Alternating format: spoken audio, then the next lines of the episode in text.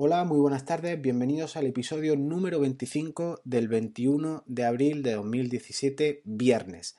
Este es el blog de Ser Productivo en tu día a día, en el ciclo dedicado a cómo archivar proyectos en Evernote, eh, utilizando además para ello códigos QR en cuanto a la recuperación y almacenaje de las notas. La oficina sin papel, este era un poco el eslogan. En esta semana, con propuestas de cómo eh, realizar búsquedas útiles de verdad, búsquedas prácticas. Soy Jesús Betmar, estás por tanto en el blog de Ser Productivo en tu día a día y nos ponemos a buscar.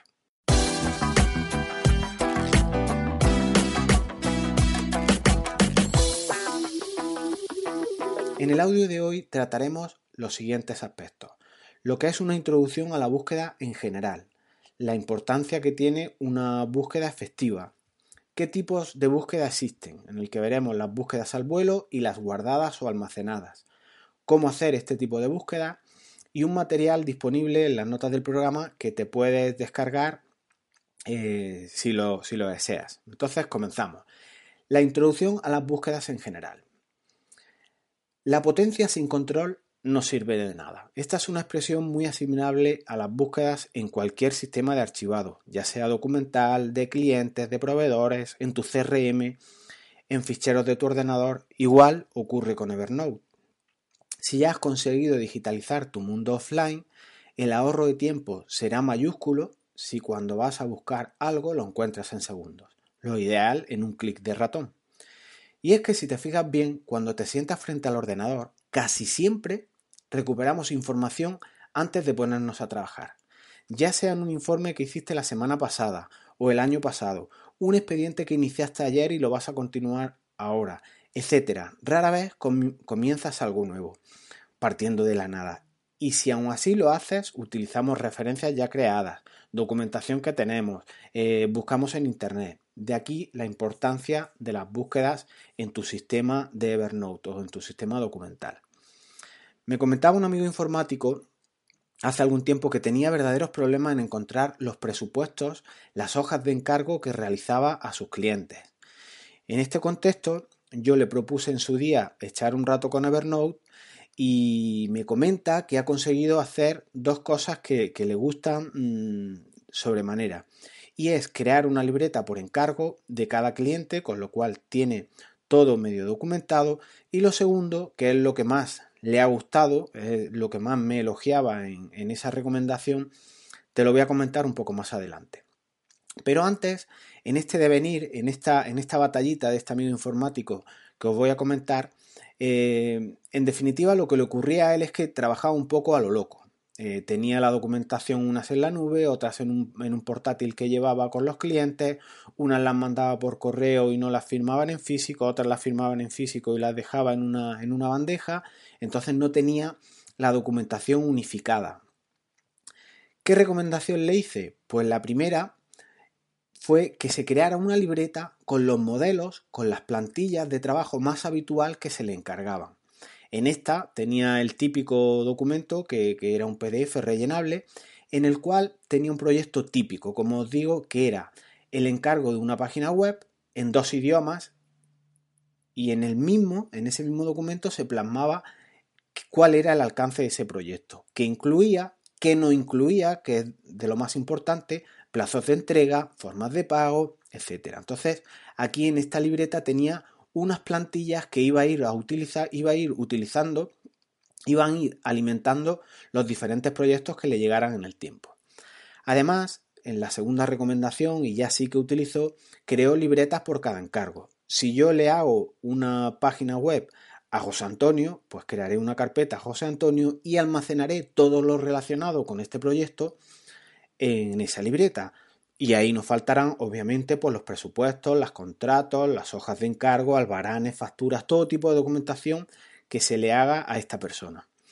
Y por último, una vez cerrado un expediente, le comenté que debería añadir una tarea adicional que bajo mi punto de vista es de las más importantes y er, es, a partir de la casuística que se da en cada encargo de su cliente, añadir y actualizar esa primera libreta que os he comentado de plantillas con todos los modelos de, de trabajo, de encargos que va recibiendo.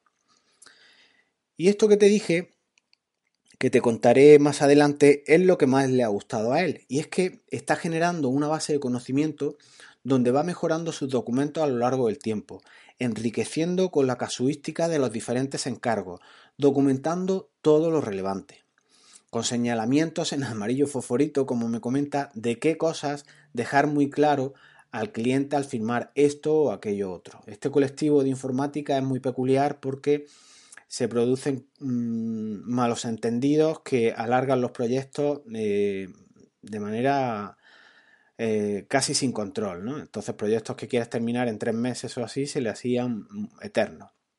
Así, eh, en este contexto Evernote o la aplicación que sea, no tiene por qué ser Evernote, se convierte, en este caso en este informático o en cualquier persona, se convierte en una base de conocimiento. Con esta libreta, con esas plantillas, va mejorando cuestiones tales como las que te planteo a continuación. Primero, no tenía acotado en sus proyectos bien los plazos de entrega de sus páginas web. Se documentó. Segundo, no terminaba en, plazo los proyectos porque los clientes no les entregaban los textos para la web, que ellos insistían en rellenar esos textos y personalizarlos. Pues bien, se documentó qué ocurriría en este tipo de situaciones, si un cliente pasaba X tiempo y no te lo entregaba. Tercero, había clientes que después de realizar el trabajo querían, por ejemplo, las claves de administración del hosting o las claves para mantener ellos su web.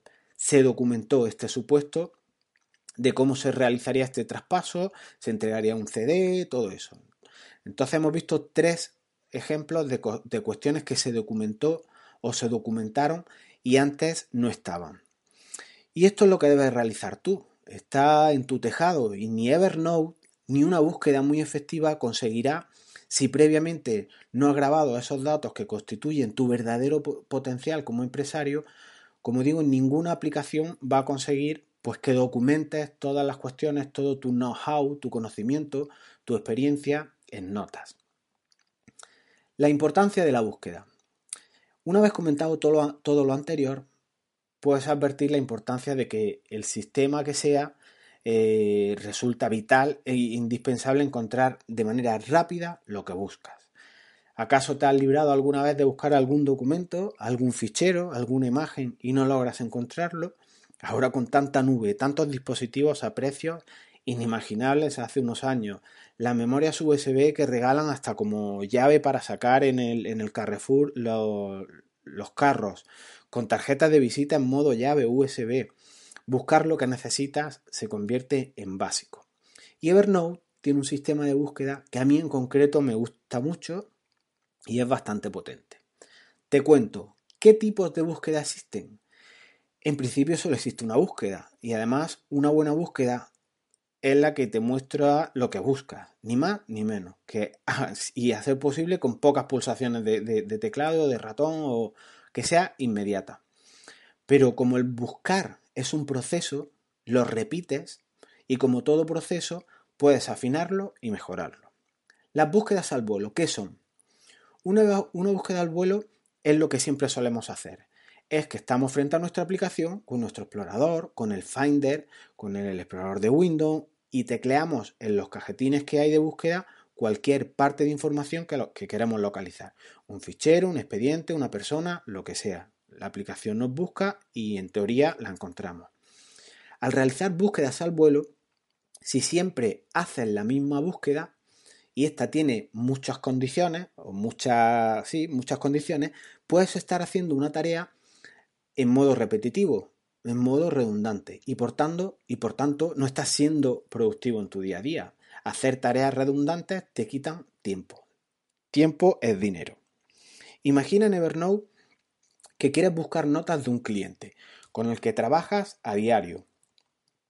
Y siempre antes de comenzar a actualizar datos en la nota de ese cliente tuyo, haces un tipo de búsqueda. Imagina, por ejemplo, cuatro condiciones que buscas, que es el nombre del cliente, lo tecleas, el año del proyecto, lo tecleas, el asunto, lo tecleas y una última condición, pues por ejemplo, que la nota que estés buscando tenga ficheros PDF adjuntos hemos mecanografiado cuatro condiciones para hacer una búsqueda.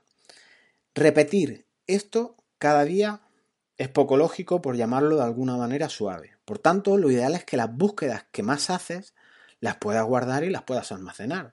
Incluso mejorarlas, duplicarlas, personalizarlas de manera fácil para que cada vez que te enfrentes a una situación habitual como la que te planteo, recuperes los datos con un solo clic de ratón.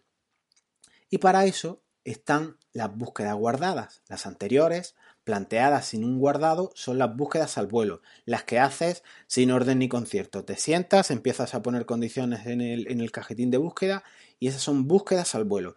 Las guardadas te permiten las ventajas de lo anterior. Ahora incluso puedes, en tus búsquedas más, más usuales, archivarlas en atajos y recuperarlas en un clic. Los atajos, te, recupero, te, recuerdo, es en el lado izquierdo de tu instalación de Evernote unos accesos directos, unos accesos más rápidos que se llaman atajos. Entonces puedes tener ubicadas ahí tus búsquedas más habituales que hayas almacenado previamente. Pero puedes estar pensando, pero en esto no se tarda nada. Además, yo en el cajetín de búsqueda de Evernote me recuerda a mis últimas búsquedas. Entonces es simplemente hacer clic, buscar la búsqueda eh, reciente que necesito y, se me actualiza. Y tienes parte de razón, pero trabajar de manera escalable para ti y para otros es una buena práctica. Así que guardar las búsquedas es una buena práctica no solo para ti, en plan egoísta, sino también si trabajas en un equipo de trabajo. Tendrán ellos disponibles también búsquedas más o menos complicadas que tú hayas podido elaborar.